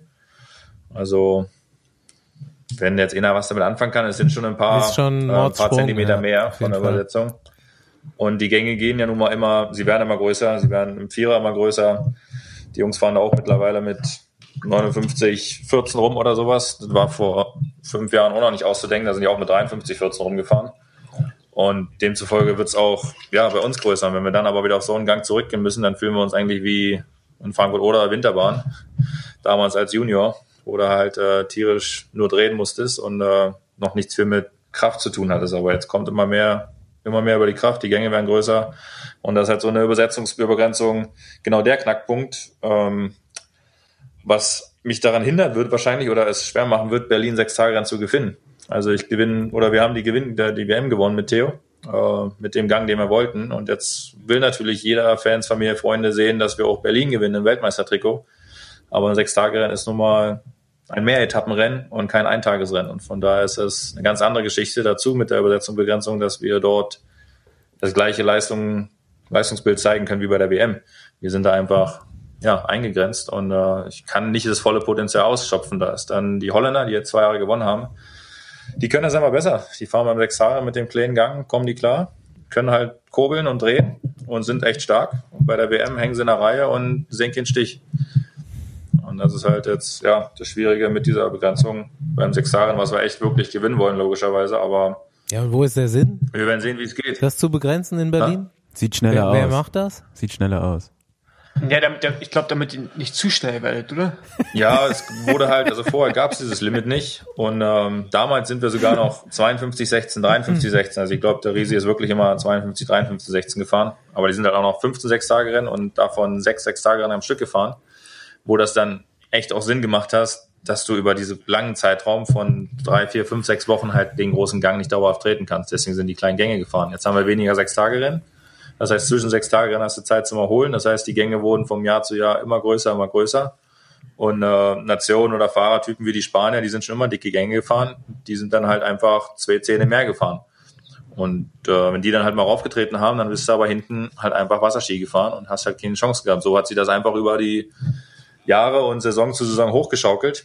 Und da wollten sie jetzt einfach irgendwie wahrscheinlich einen Riegel wieder vorschieben, dass es ein Limit gibt, dass alle irgendwie das Gleiche fahren was aber jetzt nicht jedem hilft. Also mir hilft es nicht unbedingt. Und, äh, aber ich muss damit leben. Was weißt du für eine Kurbellänge? Ich habe jetzt in Gent äh, gewechselt. In London bin ich noch 175 gefahren und äh, habe mir jetzt aber echt gesagt, okay, ich probiere es mal in Gent. Bin da jetzt auf 170 gegangen und Dass du ähm, schneller treten kannst. bin damit erstmal ganz gut, ja genau, ganz ganz gut zurechtgekommen oder habe zumindest keine Probleme gehabt und ich werde das auch in Berlin dann anwenden und vielleicht hilft mir diese kleine, ja, der kleine Unterschied doch, das Bein schneller rumzukriegen und dann bei den Holländern vorbeifahren zu können. 165er musst du fahren, Junge, sag ich dir. 165er. Ich bin immer noch 1,91 groß, ne? Also ein bisschen hängt das ja auch damit zusammen. Geh, geh und sprech mit dem Trainer. 165. Mit welchem Trainer? Ja, du weißt schon, von wem ich rede. Okay, dann frage ich mal. Nein, aber sind wir fertig mit der Bahn? Oder habt ihr noch Fragen? Mach, willst du noch zieh durch, Paul, los, zieh durch. Okay. Das war's jetzt Ähm, mit der Bar. Ähm, mit Caleb, ne? Ja. Also, wir wissen, äh, wir wissen noch nicht gar nichts über Caleb. Also ich weiß nichts. Das ist jetzt nicht so wie im Kittel oder Kerr, wo man auch Sachen lesen kann, sondern man weiß nichts über seine Persönlichkeit, was das für ein Typ ist, über überhaupt zusammenarbeiten. Wie ist der so? Der versteht kein Deutsch. Wir wissen nur, dass er noch Der kleiner ist als kein ich. Deutsch. Der ist noch kleiner als der Basti. Ja. Und du musst wissen, der Basti, der Basti sieht schon aus wie so ein, wie, wie, wie heißen die rothaarigen kleinen, äh, mit dem Zylinder? Wie heißen die? Troll. Das ist ein Kobold, Mann. Kobold. Ja, Kobold. Kobold, Troll. Der, der Basti ist schon groß wie ein Kobold. Und der Caleb ist noch kleiner. Also Caleb, also Basti könnte für den Caleb das perfekte Rad machen. Auch Caleb ist Australier und wie alle Australier eigentlich, muss ich sagen, ist er auch relaxed, laid back, sagen sie dann immer gern. Also einfach zurückhaltend, easy, aber wenn es darauf ankommt, ist halt wirklich fokussiert und diszipliniert und ähm, so aber auf dem Zimmer. Ähm, also wir teilen uns halt oft das, das Zimmer beim Radrennen auch. Ähm, nehmen wir uns eigentlich wirklich nicht viel. Da sind wir eher vom Charakter relativ gleich und ähm, sind eher ruhig. Er ist ordentlich im Zimmer. Das ist kein Raudi, der seinen Koffer auspackt und dann hast du da eine Bombe im Zimmer. Über die nächste Woche alles verteilt. Ähm, wir gehen uns nicht auf den, auf den Sack gegenseitig. Äh, jeder hört das, was er hören will, irgendwie Kopfhörer, also auch zurückgezogen. Wenn wir dann doch Bock haben, dann quatschen halt mal abends noch. Aber er ist, ja, wie ich sage, eigentlich recht äh, ruhig, aber locker. Äh, noch jung, aber reift halt einfach auch noch. Also die letzten zwei Jahre, glaube ich, hat er schon noch eine große Veränderung durchgemacht, dass er am Anfang war noch mehr zurückhaltend und ähm, will nicht sagen schüchtern, aber schon, er wurde halt als großer Sprinter, großes Potenzial, wurde es ihm vorausgesagt und das musste halt immer bestätigen. Und damit umzugehen als 22er ist halt schon ähm, ja keine leichte Sache. Und jetzt hat er sich aber eben dieser Aufgabe immer mehr angenommen und äh, geht auch an sich heraus und macht mehr und mehr halt Ansagen, das was vor zwei Jahren noch nicht so war. Also diese Kapitänsrolle als Sprinter, in die ist jetzt wirklich in den letzten zwei Jahren schon reingewachsen, oder in den letzten vier Jahren, die er bei Greenwich war. Und äh, deswegen war es jetzt auch für ihn selber jetzt doch der Zeitpunkt, äh, ein Team zu wechseln, um jetzt wirklich so eine alleinige Kapitänsrolle in einem großen Team zu nehmen und äh, ja, dort dann weiterzuwachsen und sein nächstes Kapitel zu starten. Ja, jetzt passt ihr so ganz gut zusammen, aber was die Position von euch beiden angeht, ne? da seid ihr genau das Gegenteil voneinander, würde ich mal behaupten. Also Paul hat Richtig, das eben so gesagt, äh, an. du bist der Kühlschrank und er ist eher so der, keine Ahnung, wie soll man das nennen, so wie er da fährt. Pocket Rocket. Bobby Car. Pocket Rocket. Ja. Bobby Pocket Car Rocket ist ist er eigentlich, ja. ja. Ist schon, Nein, schon aber eben krass, das ist ja ist. sportlich jeden gesehen auf der Straße sein großer Vorteil, dass er eben hinter mir, hinter dem Kühlschrank so viel Windschatten kriegt wie kein anderer und äh, er dort sicherlich nochmal ein paar Watt mehr spart. Selbst wenn er zwei Possis hinter mir fährt, profitiert er davon sicherlich auch noch. Also es gibt sicherlich Rennen, wo ich mal der letzte Mann sein werde, aber dann wieder Rennen, wo ich der Vorletzte bin. Ähm, aber das ist halt das, was er auch schon dann wirklich gesagt hat im ersten Jahr, nach den ersten Rennen, dass er hinter mir, ja keine Ahnung, gefühlt vielleicht nochmal 50 oder 100 Watt äh, weniger treten muss, weil er echt einen Schrank vor sich hat. Und äh, das einzige Problem hat, er sieht halt auch nicht viel. Man könnte scherzen, dass er wieder unterm Sattel durchgucken kann, aber manchmal er fährt einfach nur blind und äh, vertraut mir da auch blind, dass ich, ja, keine Ahnung, die richtige Linie finde und ihm nicht da irgendwo im Schlagloch absetze oder in den nächsten Lenker reinschicke. Und da spielt sich wieder dieser Unterschied, der uns optisch ausmacht, ähm, definitiv eine positive Rolle. Aber- Endlich ist es mal gut, fett zu sein. Aber wie, Ja, der, der ja. trainiert das auch wirklich, ne, so zu sprinten. Das ist jetzt nicht so sein, Ja, sein klassischer Also, Stil. was sondern- ich manchmal höre, der sprintet echt viel. Ja. Aber das ist echt scheiß gefährlich. Also es sieht halt echt nicht sicher aus. Ich meine, sieht er was? Ich meine, du hast mit ihm ja Kontakt, aber Im Sprint dann. ja genau, also kann er nach vorne, also kann er, hat er wirklich eine Ahnung, wo er hinfällt. Also es sieht einfach nicht danach aus. Oder? Also ich meine, jetzt, wenn man sich so nicht, anschaut, kann, sagt man halt, okay, gut, er fährt halt einfach. Ja. Er weiß, da irgendwann nach 100 Meter kommt der Ziel gerade zu und äh, Wie wir immer wieder. Jamudin Abdu Shaparov erwähnen dabei. Der hat das auch immer so gemacht. Nicht ganz so tief, aber ja gut, aber der lag relativ oft auch mal im Gitter. ja gut. Nein, Der hat ich halt nicht so einen guten Anfahrer er, gehabt. Dass er eine ganz gute Linie fährt und der guckt definitiv nochmal nach oben, wenn, wenn er startet. Und wenn dann keiner vor ihm ist, dann heißt halt Kopf runter und dann zieht er halt durch und geradeaus fahren sollte man können als Radfahrer. Aber es hat man dieses Jahr gesehen, dass der Kopf irgendwie doch bei vielen Sprints ein bisschen höher war als letztes Jahr, wo er halt viel mehr gewonnen hat. Und vielleicht war das dieses Jahr so ein bisschen der kleine Punkt, dass er halt eher hinten dran war und doch mal mehr nach vorne geguckt hat, ob, äh, wer ist denn so vor ihm. Nur hat er die dann nicht mehr eingeholt. Also ich hoffe, dass genau dieser, diese gefährliche Position, wie sie aussieht, ähm, dass die nächstes Jahr wieder da ist, dass er den Kopf einfach runterhängt und dadurch wieder der Schnellste ist. Das kann man natürlich nur machen, wenn er auf Posi 1 ist. Wenn er von hinten kommt, dann sollte man schon gucken. Aber denkst du, dass er nächstes Mal mit dem Ridley auch noch so schnell sprinten kann wie auf dem Scott? Hört Ridley auch mit? Ridley, Ridley hört, vielleicht der deutsche Vertreter, aber ähm, Ja. Kann ich noch nicht so viel sagen. Ich habe das neue Rad von Ridley noch nicht gehabt. Das sieht gut aus. André war damit auch schnell unterwegs, hat auch äh, Etappen gewonnen. Also ich denke, es ist kein schlechtes Fahrrad. Aber André hat mir vor ein paar Tagen auch äh, paar geha von geheimen Tests erzählt mit gewissen Rädern im Vergleich zu anderen Rädern und die waren echt äh, sehr ja, sehr verstörend. Also natürlich würde ich mich freuen, wenn ich auf diesem speziellen Rad sitzen würde, aber ich würde mich auch nicht freuen, wenn ich gegen dieses Rad sprinten müsste. Ja. Von daher, ja. Nein, es gibt definitiv, kann man glaube ich sagen, auf dem Markt bessere Räder. Aber gut, Ridley wird sich Mühe geben. Und ähm, Bei dir spielt Aerodynamik ja eh nicht ich, so die noch der Rolle. Körper, Ne? der auch ist. Wie bitte? Bei Roger spielt Aerodynamik eh nicht die große Rolle, von daher. Ja, das ist halt, das ist halt, Das wollte ich gerade sagen. Ja, das ist echt so geil, wenn Roger sagt, ich habe mich richtig klein gemacht, ne? Dann guckst du ein Bild an, von dem er dich klein gemacht hat. Da denkst du halt immer noch, Alter, was ist denn los mit dir, Mann? Hör auf, Oberlenker zu fahren. Der fährt halt einen Sprint an, Arme durchgedrückt nach au, also Nein, Eh- ein bisschen eingeknickt sind die ja, schon. ja, nee, aber eigentlich fast mehr wenig durchgedrückt. So ho- hoch und dann so maximal alles auf die Brust drauf, die Luft, ey. Muss atmen, der Turbo, Ja, ne? Ja? muss atmen können. Ne? Ja, nee, aber das ist halt, wie gesagt, es gibt bessere Räder, aber die Hauptaerodynamik-Variante ist nun mal der eigene Körper äh, und nicht das Fahrrad von vorne. Da ist Ridley wahrscheinlich aerodynamisch nicht so viel schlechter als ein anderes Toprad. Aber Caleb ist aerodynamisch wahrscheinlich ein riesen, hat einen riesen Vorteil zu anderen Fahrern, weil er eben so klein ist. Weißt du, was er für Watt fährt? 15, 1600 würde er auch haben, glaube ich doch. Spitze oder Hm. über 10? Oh, das weiß ich nicht. Ach, Keine Ahnung, dann 1400, wahrscheinlich 1300. Das sind schon die Trainingswerte. Ich glaube auf 16, weiß nicht, ob er mal 17 hatte, aber die 1600 hat er auf alle Fälle als Peak. Und ähm, ich kann mir vorstellen, dass er 10 Sekunden auch 1400 halten kann. Was wiegt er? Um die 50. unter 32. 70, glaube ich.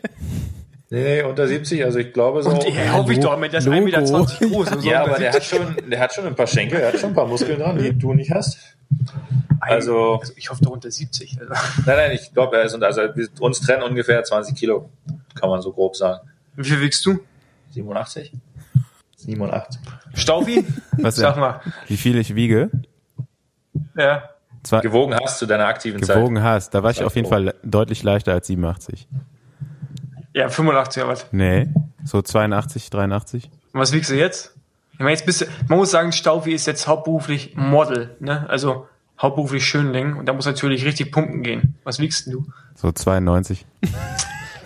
Ja gut. Glaube ich, ideales Körpergewicht für 1,90 Größe. Ja, aber nochmal zurück zu den interessanten Sachen hier. Ähm, was ich wirklich mal äh, verblüffend fand, waren so die, die Leistungsdaten, die man auf der Bahn fährt. Was sich ja auch auf der Bahn, also ich bin früher auch mal ein bisschen Bahn gefahren, das fühlt sich eigentlich nicht so an, aber man tritt da schon äh, deutlich höhere Leistungen so auf die paar Minuten als auf der Straße. Ähm, Ja, was haben die bei so einer, stimmt eigentlich, habe ich mir noch nicht drüber Gedanken gemacht. Was fährst du bei so einer Einerverfolgung oder Mannschaftsverfolgung? ja, das ist äh, das äh, auf, auf scheiß vier Minuten, wie viel Watt fährst du da? da kann ja äh, Roger mal jetzt ein paar genaue Zahlen auf den Tisch. Na, die Durchschnittsleistung bei einer Verfolgung, ähm, ich bin jetzt nicht der Schnellste, weil ich nicht der aerodynamische bin, aber es sind schon über 500 oder knapp über 500, weil ich weiß auch, weiß auch von Dominik Weinstein, dass der als Europameister irgendwas um die 500 fährt oder über 500, ist aber dann wiederum, ich weiß gar nicht, ich glaube eher um die 80 Kilo, also schon ein Stück leichter als ich. Und im Vierer, weiß gar nicht, was im Vierer der Durchschnitt ist, aber die Leistung vorne, die wir in der Führung haben, die beläuft sich schon so auf 600, 700 Watt über eine, beziehungsweise jetzt geht's tendenziell Richtung zwei Runden, also so grobe 30 Sekunden, 28, 30 Sekunden. Und am äh, hängt es halt darauf an, wie, wie gut du bist am Rad. Also wie sauber du Windschatten fährst, wie dicht du ranfährst. Im besten Fall kommst du knapp unter der Schwellenleistung, die wahrscheinlich irgendwo grob ganz allgemein bei 400 ist. Also hast du dann vielleicht äh, drei, vier, fünf Runden 400 Watt und halt diese zwei Runden dann 600, 700 Watt. Und das Spiel machst du halt zwei, dreimal, je nachdem, wie oft du vorne rankommst. Und natürlich noch der, die Startphase dazu nicht zu vergessen, wo wir alle mit, naja, nahezu Maximalleistung, also sicherlich über 1000, 1200, 300, 400 Watt losfahren müssen, um diesen Gang, die Mühle erstmal in Schwung zu kriegen. Ja. Ich, ich finde halt den Typen auch krass, der, wie heißt der? Der Ami, der jetzt gerade den Weltrekord gefahren ist. Ashton Lambie. Eine 407. Ich meine, natürlich in der Höhe Mexiko schneller, schnelles Velodrom, aber das ist halt krass. Also drei Sekunden von, äh, von Bobic abgenommen. Bobic war ja schon ein Freak damals, dass er die Zeit gefahren ist. Ja. Das ist halt pervers. Drei Sekunden, das ist ja einfach, Das sind Welten. es, eine 407. Vor ein paar Jahren ist der BDR so schnell gefahren. Nicht mal. Nicht mal so Nicht mal. schnell. Also es ist halt, das ist halt echt krass. Also ich finde das, aber ich glaube, das ist gar nicht kein offizieller Weltrekord, oder? Ich weiß nicht, ob er gewertet Nee, wurde. nee, ist Oder kein offizieller, ist halt, inoffizieller Weltrekord. Ken, Also in- kennst, du, kennst du den Typen? Hast du den auf dem Schirm? Ja, wollte ich gerade fragen. Wahrscheinlich ist er hier und wird wahrscheinlich auch äh, im WM- oder Olympiazirkus dabei sein, wenn sich dann Amerika mit einem Vierer qualifiziert. Das weiß ich nicht. Er kann halt leider kein Einer fahren. Also er würde sich wünschen, wenn es wie 2008 sicherlich noch eine Einerverfolgung geben würde, wo halt Wiggins damals, bevor äh, Tour de France-Sieger wird, halt Olympiasieger in einer Einerverfolgung wurde. Aber das haben wir halt leider nicht mehr, das Rennen. Von daher muss er sich mit einem Vierer qualifizieren oder halt separat fürs Omnium und Madison. Und da weiß ich nicht, wie gut er da ist. Das finde ich auch richtig scheiße. Da Aber ist er tatsächlich in Madison oder so, ist ich er auch äh, amerikanischer Meister, Nationaltitelträger geworden. Ah. Aber ist schon einfach eine krasse Zeit. Eine Ist viel, eine, definitiv. Wenn du es mal überlegst, also eben aber, also Allein wie du Team- sagst, manch Viererteams aktuell in der heutigen Zeit fahren vielleicht immer noch über vier Minuten. Ja, genau. Also das Team, für das ich arbeite, äh, wir haben ja auch ein, ein Track-Team. Ja. Und die fahren auch beim Weltcup in Berlin und sind jetzt in Paris, glaube ich, eine 408 gefahren, was natürlich wirklich nicht das war, was man erwartet hat.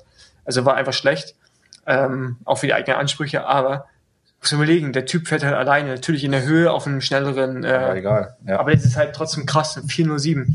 Das ist halt, was ist das für ein Schnitt? Das ist ein 7, nee, ein 58, 59er Schnitt. das stimmt. Das ist halt einfach krass. Ich finde Also wahrscheinlich wäre der in Paris auch eine 13 gefahren, sag ich mal, oder sowas, eine Ja. 14. Der hätte, wir, deine Jungs hätten den nicht eingeholt. Genau, das, das ist halt einfach krass alleine. Das ist schon, schon heftig, ey. Ja. Ich, ich hätte aber noch mal eine Frage. Na, ne? Nee, die wollen wir nicht. Aber jetzt, ich meine, äh, Roger, der fährt natürlich jetzt auf der Bahn äh, noch besser als viele andere, die jetzt in so diese Fixed-Gear-Geschichte reingewechselt haben. Also es gibt ja auch einige Bahnfahrer, die da mittlerweile unterwegs sind. Ähm, hättest du denn generell mal Bock auf sowas? Oder reizt dich das gar nicht? Nee, äh, ehrlich gesagt reizt es mich noch nicht so. Ich bin froh, dass wir ähm, mit diesem Bahnrad, was ja keine Bremsen hat, ähm, immer nur links rumfahren. Aber wenn ich mir jetzt noch vorstelle, halt auf einem verwinkelten Parcours mit Spitzkehren, also dieses Kontern halt bremsen zu müssen, äh, dazu gehört schon nochmal eine, eine andere Technik und Erfahrung. Umso mehr überrascht mich immer wieder, dass mein äh, guter Freund Schäfer dort eigentlich ganz erfolgreich mitfährt weil der sich damals auf der Winterbahn eigentlich letzte Posse oben an der Balustrade immer eingeschissen hat und mit fünf Meter Abstand in deinem Feld hergefahren ist. Und jetzt fährt er halt bei diesen Fixie-Rennen im Feld dort mit, ohne Bremsen und gewinnt die Dinger sogar. Also Hut ab vor ihm, dass er diesen Wechsel irgendwie ge gepackt hat und da echt mit war. Aber für mich, ich finde es interessant, die Szene. Ich habe halt dort ein bisschen reingeschaut durch ihm, halt ein bisschen Einblick erhalten. Aber ist jetzt noch nicht, oder ist nicht verlockend für mich. Ja, ich finde das auch faszinierend, wie die äh, da eigentlich so mit einem Bahnrad dann auf so einem kleinen Parcours fahren. Wobei ich jetzt äh, Stefan Schäfer äh, auch die nötige Portion Mut eigentlich zugetraut hätte. Ist er nicht mal irgendwie vor vielen Jahren mit über 100 km hinter einem Auto hergefahren? Nee, aber, aber, nee, Ja. aber du musst richtig erzählen, nicht einfach hinterhergefahren, Der war sondern 44. äh, als, ich, als ich festgebunden am Auto. ja, ja. Also einfach nur hinterherfahren wäre noch, wäre noch sicher. Nee, ist richtig, mal. so den Mut hat er. Und auf der Straße hat er sich auch den Mut. Aber auf der Bahn war es einfach so, dass er da, keine Ahnung, halt lieber hinten mit Abstand oben hinterhergefahren ist. Aber jetzt die Geschichte mal ganz kurz erzählen, was da genau vorgefallen ist. erzählen? Ja, also ist, also er nicht einfach nur hinterhergefahren. Nein, nein, die wollten halt, tja, soll ich sagen, einen Geschwindigkeitsrekord oder die hatten einfach Bock drauf, schnell Den, zu fahren. den ostdeutschen Geschwindigkeitsrekord auf dem Rennrad aufstellen. Ja, komm, lass uns mal das Rad ans Auto anbinden. Ich setz mich drauf und du ziehst mich. Und dann haben sie sich halt so ein Vito genommen und haben die Türen hinten aufgemacht, haben da ein Seil von maximal zwei Meter Länge, also es hat wahrscheinlich auch gerade so mit fünf Zentimeter Abstand über dem Vorderrad ge gehangen, hat er sich halt ziehen lassen. Dazu noch auf der Landstraße. Und ja, die besagte Geschwindigkeit, die erreicht wurde, war, glaube ich, über 140. Ja, Ja, die erreicht wurde. das machen, Ost, das machen ostdeutsche Radsportler, wenn ihnen langweilig ist. Auf dem Internat. Verrückte, verrückte Zeiten. Ja, aber was hältst du andersrum von den, meinst du, die könnten gut auf der Bahn fahren? Ein paar von denen, die da so bei den Kriterien mitfahren? Ich weiß nicht, ich will dir nicht zu nahe treten. Ich weiß nicht, was die, was die dafür trainieren. Ich weiß von Shepi, dass er in den letzten Jahren nicht mehr so viel trainiert und bei den Rennen halt noch gut ist. Das heißt, äh, von der Leistung her ist wahrscheinlich gar nicht so viel verlangt, sondern wirklich eher diese technische Frage oder das technische Können, ähm, sich mit diesen Rädern halt in die Kurven zu legen und zu kontern und spät bremsen und hast du nicht gesehen. Ähm, aber ich glaube nicht, dass die, ja, wenn die jetzt mal eben auf den, zum Weltcup kommen und dann halt auch größere Gänge fahren müssen, die halt nötig sind. Bei den Fixierrennen fahren sie auch eher kleine Gä- Gänge, weil die halt Bremsen beschleunigen müssen. Da macht logischerweise ein kleinerer Gang mehr Sinn. Aber ja, äh, es gibt noch keinen aus der Fixie-Szene, würde ich jetzt mal sagen, der zu den Weltcups kommt und versucht dort vorne mitzufahren. Das wird schon seine Gründe haben. Also dieser Lambie. Vielleicht kam noch ich, keiner auf die Idee. Kann ich ja nochmal so, äh, Ja. weil du sagtest, du weißt nicht, woher der kommt. Der kommt nämlich aus der Ultraszene. Der Typ ist so Cross-Gravel-Ultras gefahren, so 600 Kilometer äh, Staatsrekord Kansas von einem Ende zum anderen. Und äh, Oha. Ist echt erst seit einem Jahr auf der Bahn. Der ist äh, zufällig irgendwie auf die Bahn gerutscht und hat dann irgendwie innerhalb von äh, zwei, drei Mal auf der Bahn festgestellt, dass er haben alle festgestellt, dass er scheinbar richtig schnell fahren kann.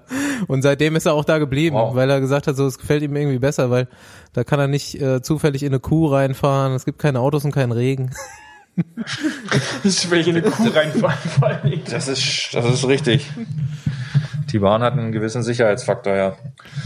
Ja, dann mal sehen, wie er sich, wie er sich macht oder ob dann so nach und nach über die nächste Zeit schon noch ein paar Exoten aus anderen Bereichen auf die Bahn finden und dann fünf Jahre später Toursieger werden.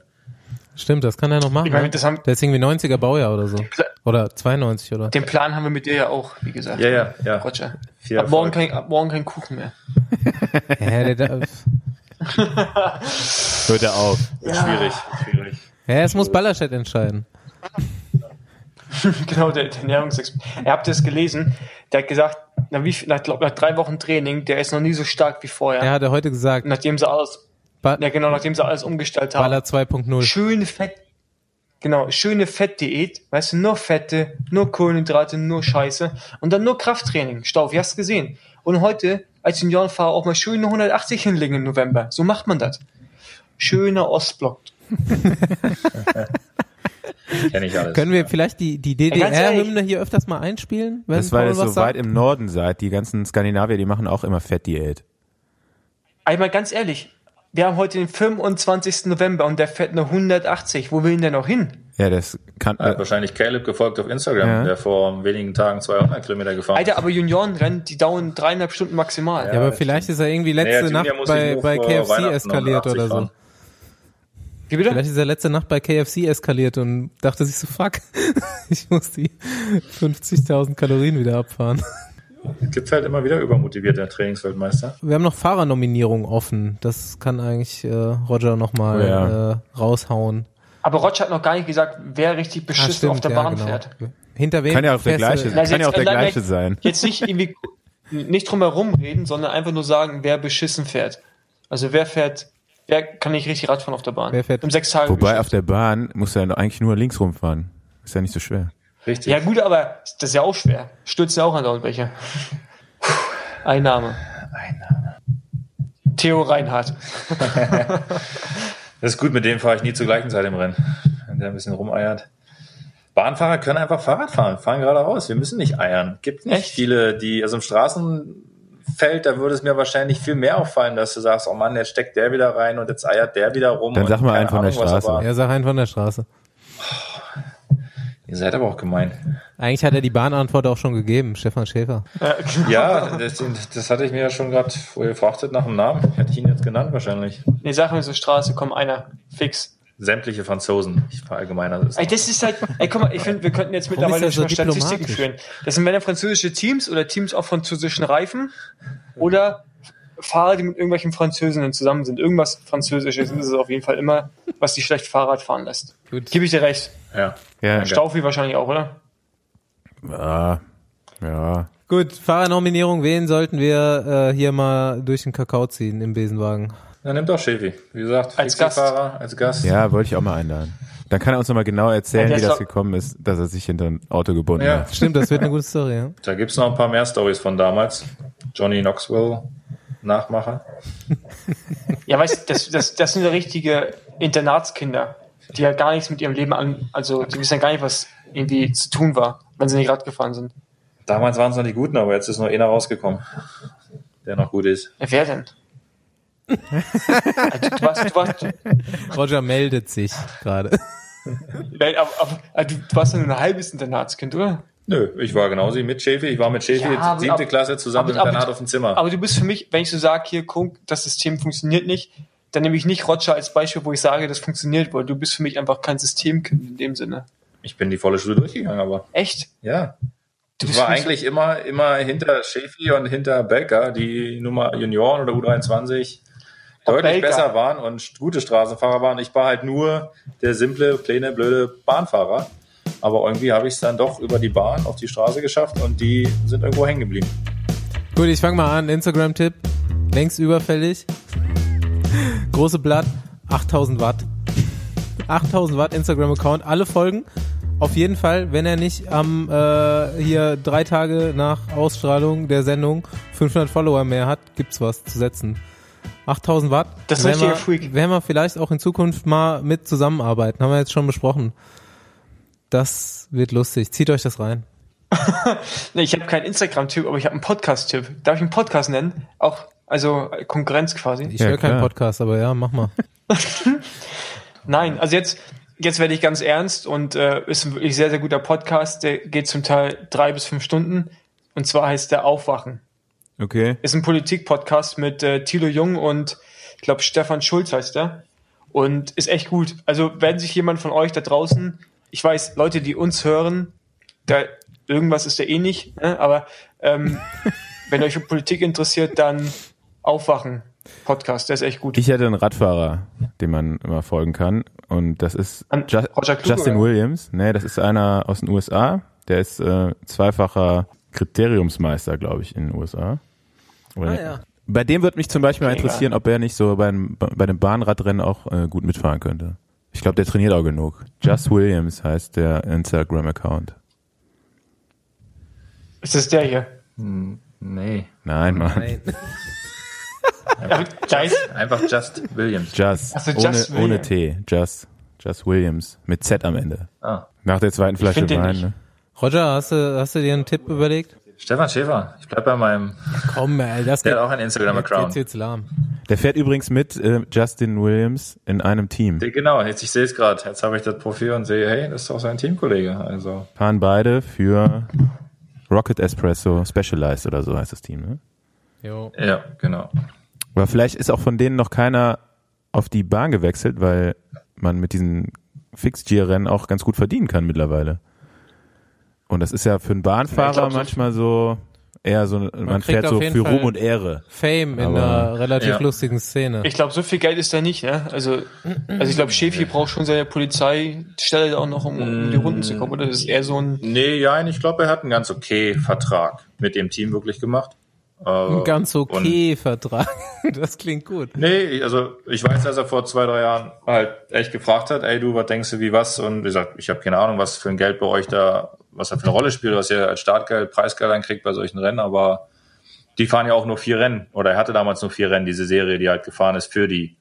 Und dann ist er außerhalb dieser Serie äh, für sein eigenes Verein, ja, Vereinsteam dort äh, an den Start gegangen und dort wirklich um Preisgeld wahrscheinlich gefahren. Aber er meinte im Nachhinein, nö, er ist zufrieden mit dem ähm, Gehalt. Sicherlich, das alleine reicht nicht, aber er kriegt da, glaube ich, schon, weiß nicht, ob er es monatlich kriegt oder aus, aufs Rennen ausgezahlt und er kriegt aber auch die Räder, glaube ich. Und vielleicht noch eine Kaffeemaschine, die er dann irgendwo, also die Räder behalten kann, die Kaffeemaschine vielleicht günstig oder umsonst sogar. Also andere Wertgegenstände. Also ich denke schon, dass es ihm ganz gut geht. Apropos Rad, ne? Das wollte ich dich jetzt noch fragen. Hast du, was hältst du von diesem Rad, was Ja. Viviani da gefahren ist beim Sechs-Tage-Rennen? Was hat denn der da? Ja, schon, Das, schon geil, schick. ja? Boah, die Laufräder sehen ja ganz gefährlich aus, Goldene. oder? Ey, Staufi, du hast gerade einen Ossi gefragt, was er von Gold hält, weißt du? Hier im Osten ist alles rar. Und deswegen natürlich ein goldenes Rad ist so das, das Überding. Auch wenn wir das vielleicht nicht unbedingt super schön finden, findet ein Ossi das immer geil, wo es glänzt. Ja, aber ist jetzt ist ein Hingucker, weil es halt auffällig ist, aber ein bisschen übertrieben. Also ich glaube, ich selber würde nicht würde nicht mit so einem goldenen Rad fahren wollen. Ich habe da jetzt eher Assoziation zu einer Elster, aber okay. Aber komm, Roger, wenn du Olympiasieger wirst in Tokio, dann ein goldenes Rad. Nicht alles Gold. Ein paar ein paar Nuancen können rein, aber nicht komplett Gold wie er. Eine Kombination aus Weiß und Gold ist bestimmt Ach, edel. Swarovski-Diamanten überall drauf, ne? Ja, auch noch. Roger. Roger mit Swarovski-Diamanten. Der Ossi ist halt doch kein Italiener. Nein, mein Peking-Rad war damals ganz, ganz schick, falls er das, naja, wer auch immer das gesehen hat von euch oder euch erinnern könnt. Könnt ihr bestimmt googeln. Peking 2008 und Kluge, dann findet ihr vielleicht mal ein Bild von meinem Rad, aber das war eine ganz nette Lackierung. Ja, googeln wir mal das Rad. Und dann gibt's dafür beim nächsten Mal noch eine Beurteilung Es, von uns. jetzt, es gibt jetzt noch Songtipps übrigens. Habe ich super geile, super geile, Jungs. Äh, le- hau raus. Ach so, jetzt schon. ähm, ich habe letztens wieder, ähm, ich fand früher Blockparty schon geil. Boah, ich wollte gerade auch noch wieder Blockparty sagen. Nee, genau, also Blockparty Bankett. Geiler Song, geht voll ab. Aber ich habe auch noch einen anderen, also ich möchte heute gerne zwei, weil ich glaube, ich letzte Mal keinen genannt habe.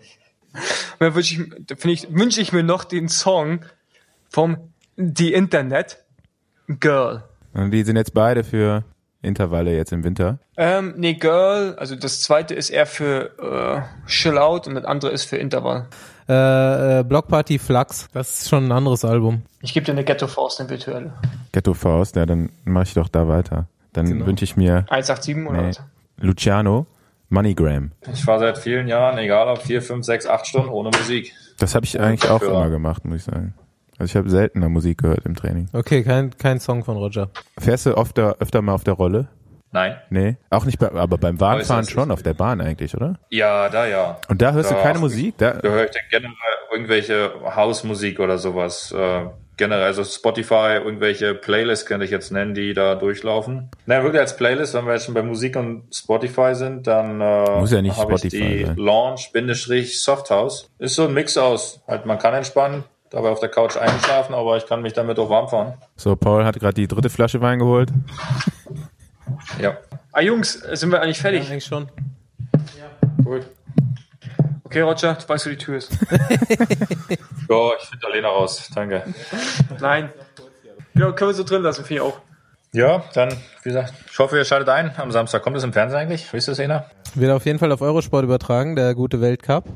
Die äh, Übertragungszeiten haben wir noch nicht richtig rausgefunden. Das ist jetzt die Aufgabe von jedem Zuhörer, hier das rauszufinden. Äh, und Roger vorm Fernseher anzufeuern. Wir können ja erst, also Wer der nicht Weltcup, live hingehen Weltcup 1. Dezember, Samstag geht's los, ne? Hast du auch am ersten Tag schon? Na, Freitag, Freitag ist Vierer. Da fährt dann Fossi seine Truppe auf. Fossi Okay. seine Truppe. ich weiß nicht, ob Freitag schon wer- übertragen wird. Aber, Nee, nee, nee, nee, nee, nicht meine Truppe. Heiko Seitz will seine ja, Truppe. ja, Entschuldigung. Wenn die erfolgreich sind, habe ich nichts mit zu tun. Wenn sie unerfolgreich sind, habe ich auch nichts mit zu tun. Okay. Aber äh, Aber am Samstag fahre ich dann, ja, 1. Dezember, wahrscheinlich abends gegen 8, 9. Und Sonntag ist auch noch ein bisschen Programm. Aber da bin ich nicht mehr am Start. ja, Rein, reinschalten auf jeden Fall. Genau. Das Ganze kann man sich dann auf Genau. Eurosport angucken, kann man mal genau äh, die Sitzposition von Roger analysieren und äh, Verbesserungsvorschläge dann ähm, an kontakt.besenwagen.com. Aber da bist du nicht übersetzungsbeschränkt, ne? Nein, da kann ich fahren, was ich will, Alright. richtig. und das ist übrigens, Roger ist übrigens der mit diesem komischen Streifen auf dem Trikot. Mit den ganz vielen bunten. Auf dem Bauch. Also wer, wer Roger im maßgeschneiderten Anzug sehen will, der kann das gerne tun. Und äh, ja, vielen Dank, dass du da warst. Und wir wünschen dir viel Erfolg auf jeden Fall für den Weltcup, dann für Olympia und dann spätestens danach ähm, geht das. Besenwagen-Programm los. Genau, alles klar. Wir freuen uns Wir sehen uns beim Bäcker. Ja, mit Kuh, mit fangen beim Bäcker an. kuchenfreien Ka- äh, alles klar. Danke.